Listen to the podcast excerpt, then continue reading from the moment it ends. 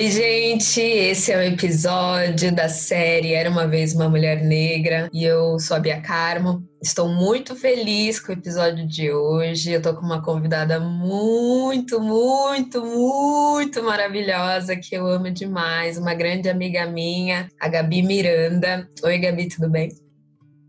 Oi, tudo bem, amiga? Oi, pessoal. Gabi, se apresenta para o pessoal. Quem é você? Me apresento. Bom, como boa paulista que sou, e aí já temos uma informação, vou começar falando da minha profissão, da minha carreira. Bom, eu sou publicitária né, de formação, trabalho com comunicação, sempre trabalhei a vida toda.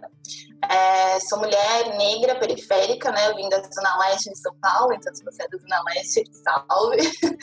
É, perto ali Itaquera, Coab. É, acho que é isso, sim. É, além disso, eu sou filha, sou irmã mais velha, no caso, né? Sou amiga, sou uma jovem adulta, né? Vivendo o caos da vida adulta. É isso um pouco. É, a ideia dessa série é a gente conversar muito sobre a potência que é ser uma mulher negra, né? Só que para a gente chegar nessa potência, infelizmente, tem um caminho, tem toda uma trajetória que eu acho que é importante a gente lembrar, é, é importante a gente analisar. E eu queria saber, né? Eu quero já começar assim, sabendo da sua trajetória. Você falou que nasceu em Itaquera, que você é de Itaquera, no caso, não falou que nasceu em Itaquera, mas você nasceu em Itaquera. Como que foi o começo da vida da Gabi? Então, não, eu acho super importante, amiga, porque as, aqui no Brasil ainda é menos óbvio, né, esse momento da nossa relação com a negritude. Eu acho que muitas de nós, muitas mulheres, enfim, pessoas pretas passam por esse momento de sair da caixa, né, porque uhum. acaba que isso acontece muito.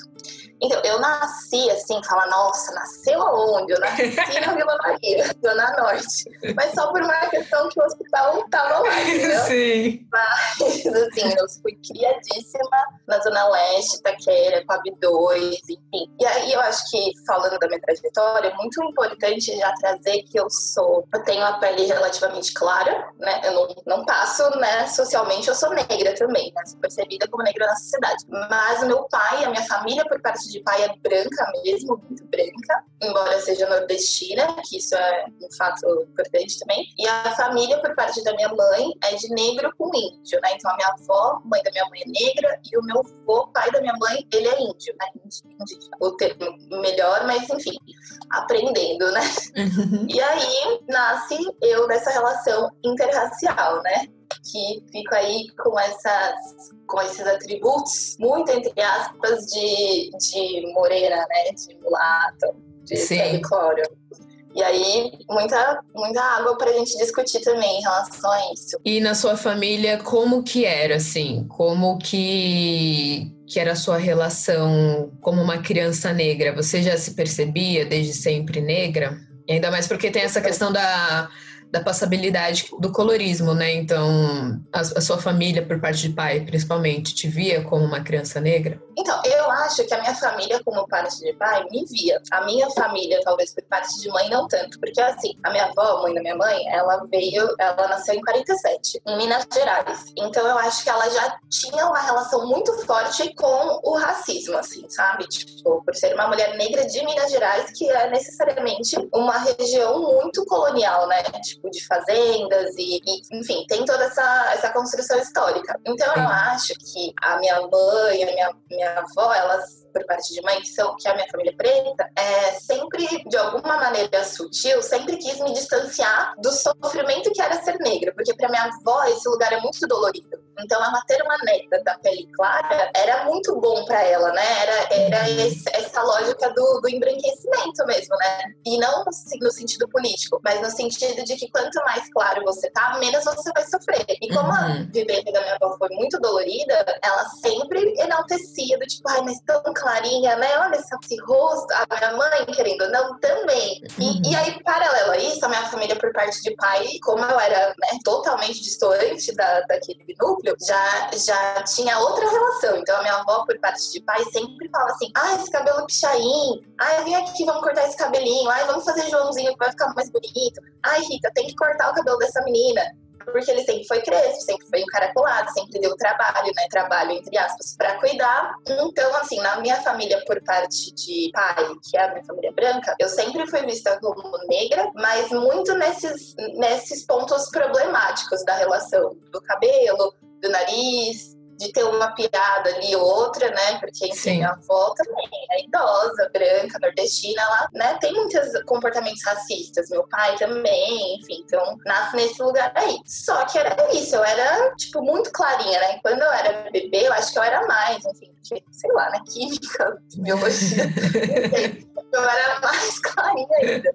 Então eu era, tipo, esse fenômeno aí do colorismo pronto. Uma família pouco instruída, né? Então, demorou. O, caminho, o caminho até entender minha negritude e hoje vim aqui conversar com você como uma mulher negra foi longo, sabe? Acho que a família, ela, ela leva muito qual caminho, sabe? Quanto que a gente vai demorar, assim, para encontrar a importância dessa negritude. Para mim, como eu tenho a pele retinta, né? Então, tanto do lado da minha mãe como do lado do meu pai, eu sempre fui uma criança negra. Então, essa não era uma questão, mas a questão era esconder os traços. Como não dava para esconder a cor da minha pele, dava para esconder a textura do meu cabelo. Então, uhum. desde cedo, eu já usava química no cabelo. E essa era. Eu, eu percebo hoje, assim, que essa era muito a meta, assim, da maioria dos negros, né? Tentar ser o mais branco possível para conseguir ter acesso aos lugares, para ninguém te perceber, para você sofrer o menos racismo possível. É, possível. é. E os seus pais são negros, os dois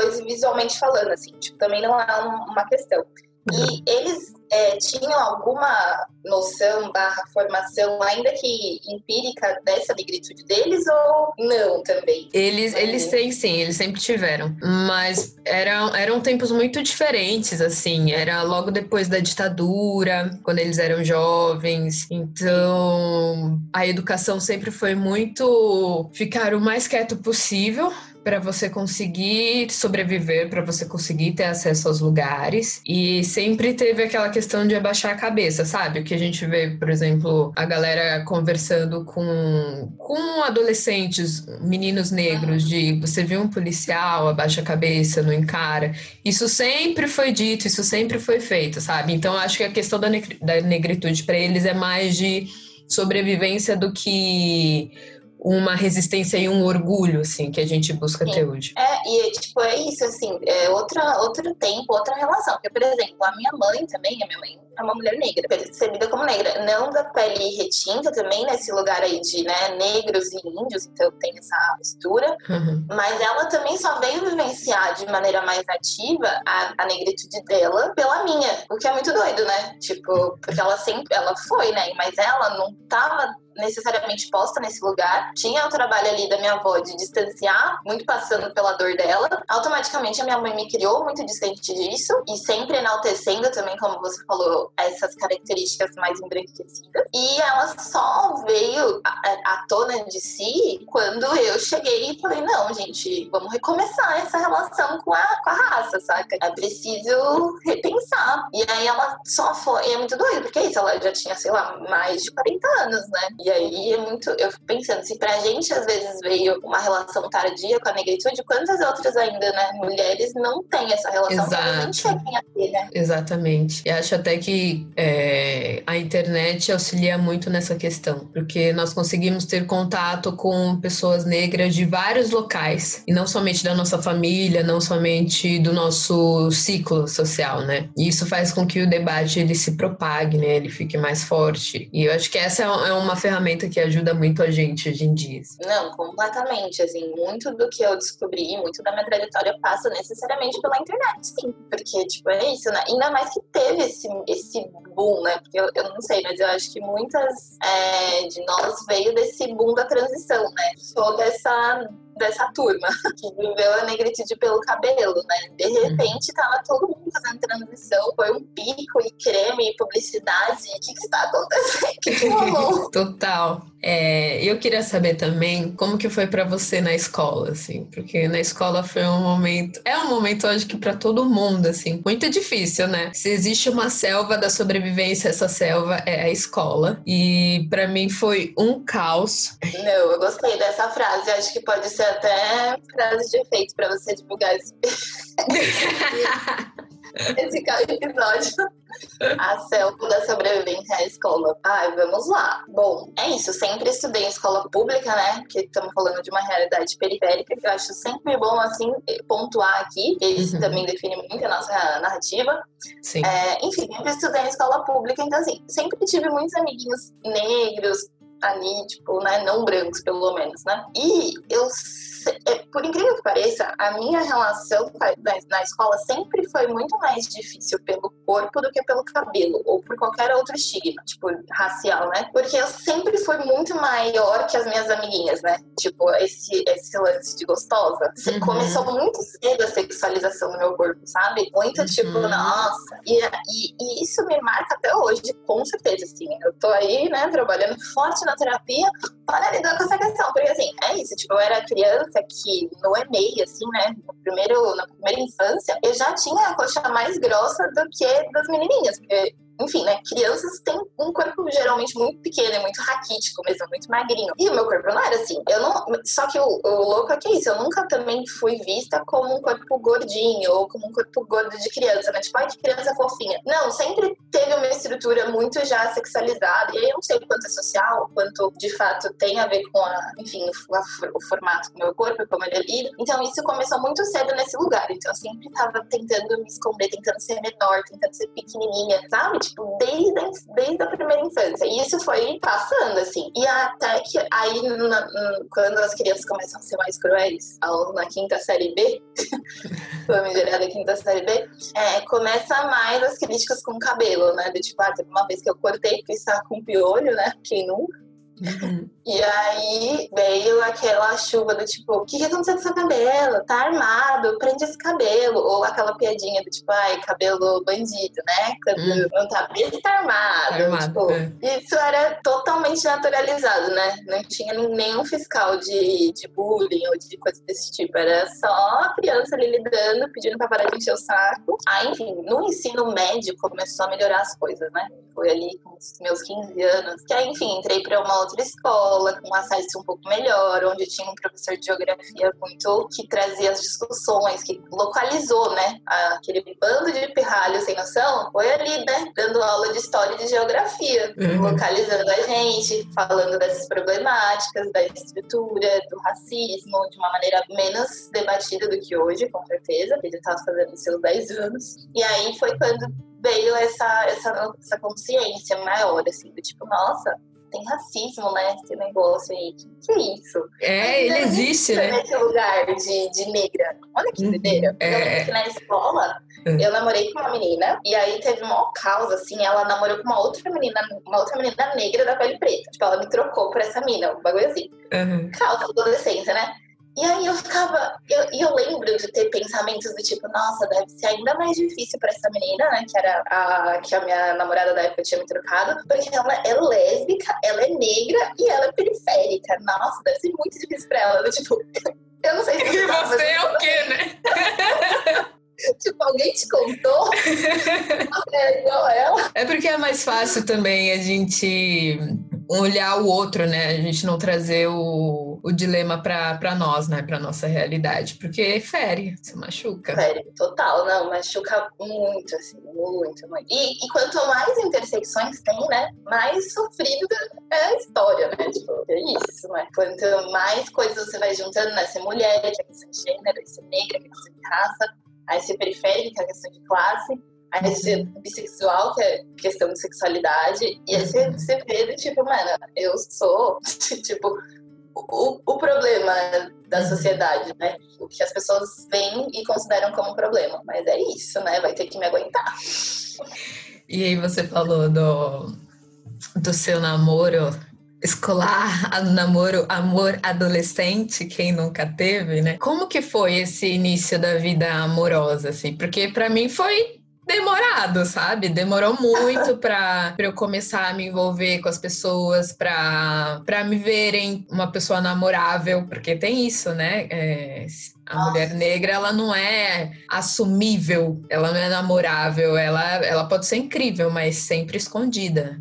Como que foi para você? Então, é, eu acho que isso tudo também passa nesse lugar que eu te falei, assim, da, do, do corpo sexualizado, sabe? Uhum. Por exemplo, quando eu tinha uns uns 13 anos, assim, acho que era isso. Sétima série, acho que é isso. Eu já, tipo, era vista como muito gostosa, assim. Nossa, menina gostosa da escola. Só que era. E eu lembro, nossa, esse episódio foi um episódio traumático na minha vida que eu carrego aí. Teve um dia que eu fui no Play Center, né? Saudoso Play Center. Se você não é jovem, você não, não é daqui de São Paulo, não vai saber. E é do Play Center pra pegar geral, que era meio que isso que todo mundo adorava fazer no Play Center. Total. A expressão do Play Center era tipo assim, a ansiedade do e aí fomos, né? E aí eu comprei uma roupa nova na cidade, nossa, arrasada, total, muitos hormônios. E aí, menina, eu lembro que eu estava lá na fila do Play Center e o menino falou assim: Nossa, mó gostosa, né? Mas é camarão. E aí eu fiquei destruída. Tipo, acabou meu Play Center. Aquele menino acabou com meu Play Center. Porque é isso, entendeu? Eu, tá, eu, eu, aquilo que você falou, eu era vista como um corpo mais gostoso do que as meninas, porque sempre foi muito desenhado. Isso aí eu né, tipo, é só uma pra entender essa história em específico. E aí eu fiquei do tipo, cara, eu me arrumei toda, fiz progressiva, tava lindíssima, toda uma produção, tava bem, sabe? E aí o cara vai lá e fala isso. E aí eu fiquei assim, né, tipo, muito, muito neurótica. E aí eu comecei a entrar nessa paranoia na adolescência, por isso as relações, de sempre achar que as pessoas estavam me achando mais gostosa do que real, realmente quem eu era, sabe? Que o meu corpo sempre chegava antes de, de mim. E aí isso foi deturpando muito a minha vida afetiva, assim, sabe? Porque, enfim, me trouxe muita insegurança, né? Necessariamente, de saber se eu era uma pessoa interessante ou se eu era só uma, uma, uma menina gostosa, sexualizada. E aí isso foi deturpando, foi me trazendo várias inseguranças e tudo mais. É, só que também facilitou, né? De alguma maneira. Facilitou, entre aspas, porque era isso, né? Galera, adolescente, hormônios, queria beijar, vai pegar uma menina que era mais gostosa, entendeu? Uhum. Então, assim, que não começou relativamente cedo. Mas por incrível que pareça, hoje fazendo uma, uma retrospectiva mental, o meu primeiro namorado oficial foi negro. E eu não tinha essa percepção, que hoje é uma coisa muito importante para mim, essa questão de relações afrocentradas, de alguma maneira. E aí, meu primeiro namorado foi negro, e depois eu namorei com uma menina. Já foi meio que tudo junto, assim. Vai se descobrir mesmo, minha filha. Foi doido. Foi, foi fluido de alguma maneira. Não foi uma questão, sabe? Eu não sei se para você foi, como você falou que chegou um pouco mais tarde, as suas relações, mas se você tinha conscientemente a neurose da raça ao se relacionar, ou se foi meio subjetivo, sabe? Eu não tinha muito, porque eu, eu sempre vivi em um ambiente muito branco, né? tanto na escola, fora dela, sempre foi muito branco, muito, muito. Então eu mal tinha contato com, com pessoas negras. O único namoradinho que eu tive na escola era o único menino negro, que é meu amigo até hoje, o Dodô. então então era isso, né? Para mim, as relações sempre eram com, com pessoas brancas. Isso demorou muito, assim, para eu, pra eu. Até tem a ver até com, com a minha visão de quem eu sou hoje, assim, né? Demorou para eu me ver como uma mulher negra e a importância de ser isso, porque eu sempre estava num ambiente muito opressor. E, obviamente, as minhas relações também acabam, acabavam sendo muito opressoras. Mas eu super entendo, são coisas que marcam muito e uhum. que a gente, na hora, marca muito menos do que depois, né? Porque Exato. na hora você fica com aquela angústia de adolescente mesmo. É. Só que aí depois você vê que várias coisas se desdobraram a partir disso, assim, sabe? Uma relação muito bizarra com meu corpo até hoje, muito, muito torta, muito nesse lugar de diminuir mesmo, de tipo, ai, queria ser mirrada, queria ser pequena, queria ser menor. Mano, o quanto isso não vem desde essa época, sabe? Exato, tipo... exatamente. Eu não tomava sol. Você não tomava sol? É, porque pra mim. mais preto. Exato!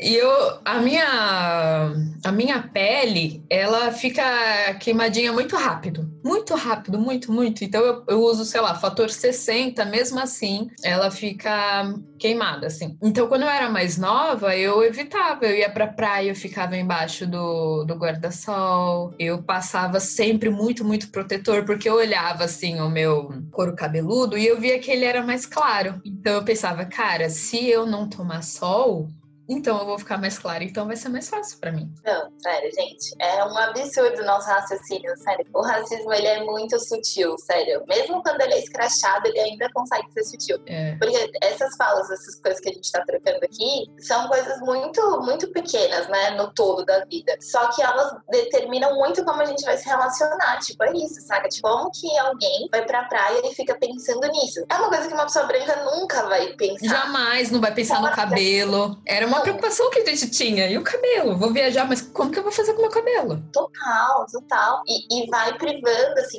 limitando muitas das nossas experiências, assim, tipo, em vários campos, assim. Então, a gente tem falado muito sobre racismo estrutural e coisas assim, né, que, ah, mercado de trabalho e, e tudo mais. Só que tem essas coisas que são quase invisíveis, né? Uhum. Que é uhum. esse comentário que um amigo fez quando você era adolescente, essa, esse seu pensamento que te, te acompanha quando você vai na praia. Por exemplo, a minha família branca não passava protetor solar em mim quando eu era criança. Eu, tipo, porque não precisava, né? Tipo, é uma pele mais protegida. Cara, é a pele que mais atrai o Mas, sol.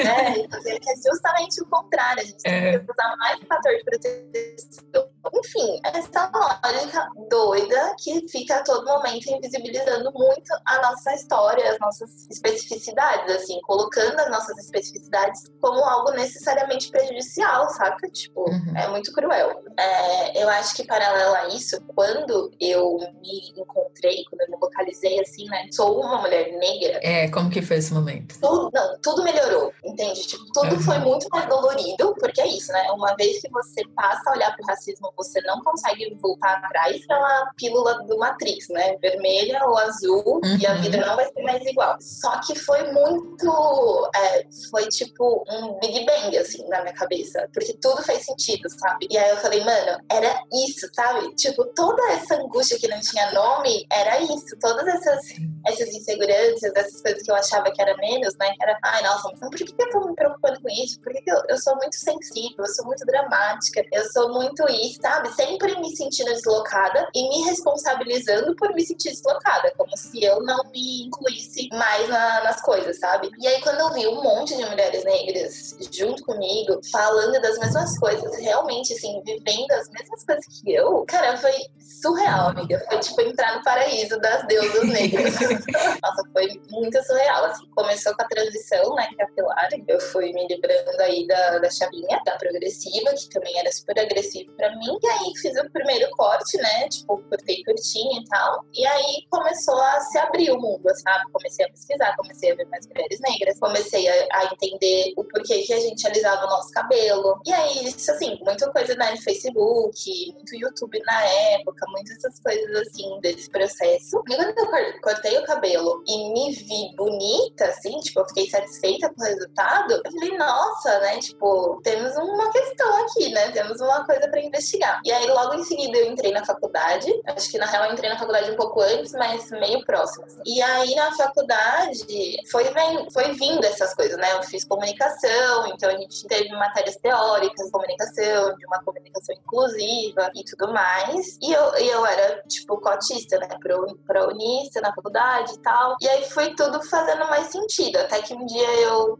fui fazer um curso de, eh, de comunicação popular, extracurricular, assim, é, que eu me vi na internet o anúncio fui fazer. E aí eu pensei que era um curso mesmo. E aí, na real, era um coletivo de mulheres que, que foram contempladas pelo VAI, né? Que, pra quem não sabe, é aquele programa de incentivo à cultura aqui de São Paulo. E elas foram contempladas e elas estavam promovendo esse curso de comunicadores populares para falar com mulheres periféricas. E aí eu vi que era um coletivo, entendeu? E aí o mundo foi outro. Tipo, eu entendi o que era coletivo, o que era organização coletiva, o que era esquerda, né? Então, protagonismo social e organização de né, sociedade civil. E eram isso, mulheres negras periféricas. E aí eu falei, mano, aqui é meu lugar no mundo. Foi essa a sensação que eu tive. E aí eu comecei a estudar, né? Tipo, e aí comecei a sofrer horrores, porque dói, né? Quando alguém fala pra você, oi, tudo bem? Posso posso te falar que você é a base da pirâmide social e tá todo mundo acima de você, você só Nossa. sente história. Dá vontade até de desistir. Pronto, como que eu vou conseguir, né? E o que que você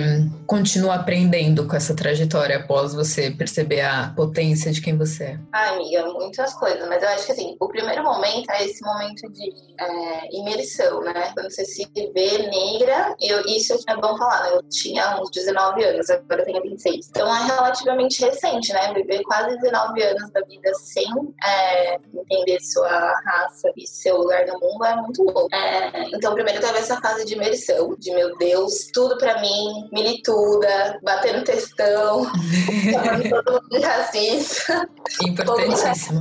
Não, importante, determinou muito quem eu sou. E depois teve a, o discernimento, né? O, do tipo, meu, isso não vai mudar, sabe? Tipo, não vai mudar só com a minha ação e com a minha militância, sabe? Eu preciso me fortalecer porque isso vai ser mais potente. Porque se eu tô muito fortalecida de quem eu sou, eu não preciso estar tá ativamente numa militância, ativamente reafirmando que eu sou negra. Eu só sou. Isso já é bastante. Então eu entrei por esse processo de falar, não, é isso, eu tô super feliz com quem eu sou, repensar essas, essas estruturas.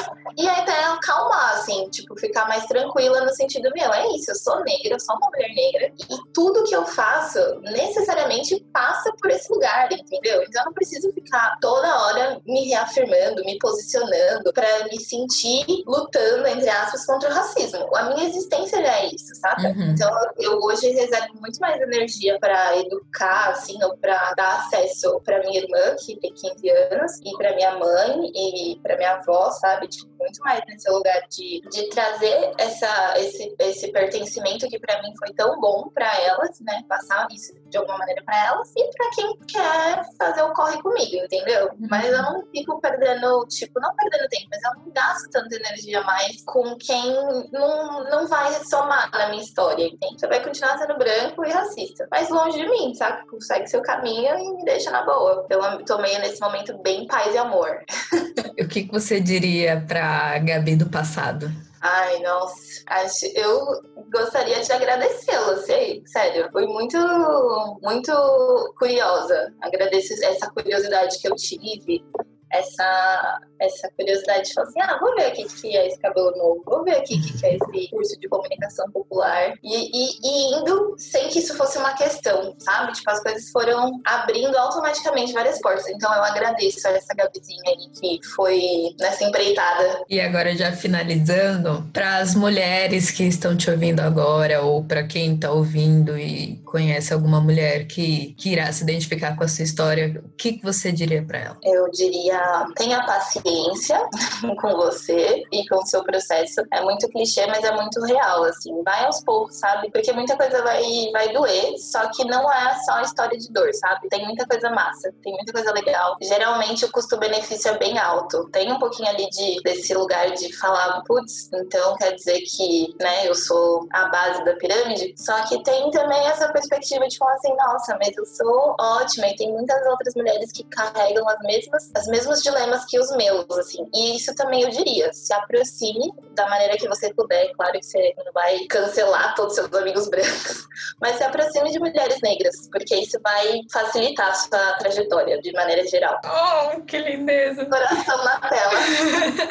é isso, eu concordo. Achei lindo. É bom nós sempre lembrarmos que a nossa existência não é para dor. Nós não existimos para sofrer, né? Nós existimos para conquistar, para sermos felizes para sermos amadas por nós mesmas, principalmente, né? E muito obrigada, Gabi. Foi uma delícia conversar com você. Eu sabia que ia ser maravilhoso. Eu acho que essa história é muito importante. Eu acho que muitas, muitas mulheres vão se identificar. E onde que nós podemos te encontrar? Para quem quiser conhecer mais a Gabi, Gabi tem um trabalho ótimo nas redes sociais, gente. Ela é uma influenciadora da vida real e eu adoro. Amiga, bom, Bia, muito obrigada pelo espaço. Eu sinto, tava nervosa no começo, né? Você viu? Mas fico muito lisonjeada. É muito importante para mim estar aqui conversando, né? Você é uma amiga que me apoia muito, que eu acho que a gente encontra esse acolhimento, né? De, da militância juntas. Então, muito obrigada pelo espaço, muito bom conversar com as pessoas que te ouvem e que são importantes para você. É, obrigada, pessoal, aí, por, por ter ouvido até aqui. Acho que talvez tenha ficado um pouco longo, mas é isso. Acho que é uma história importante de ser contada. E é isso, eu sou uma influenciadora da vida real, com zero alcance, mas muito feliz com esse trabalho. E pode me encontrar no Instagram, principalmente. É Gabi Miranda, com Z no final, Gabi Miranda. É isso, muito obrigada, meu amor. Obrigada, gente. Até o próximo episódio. Se cuidem, que nós vamos nos cuidar daqui. E um beijo. Tchau.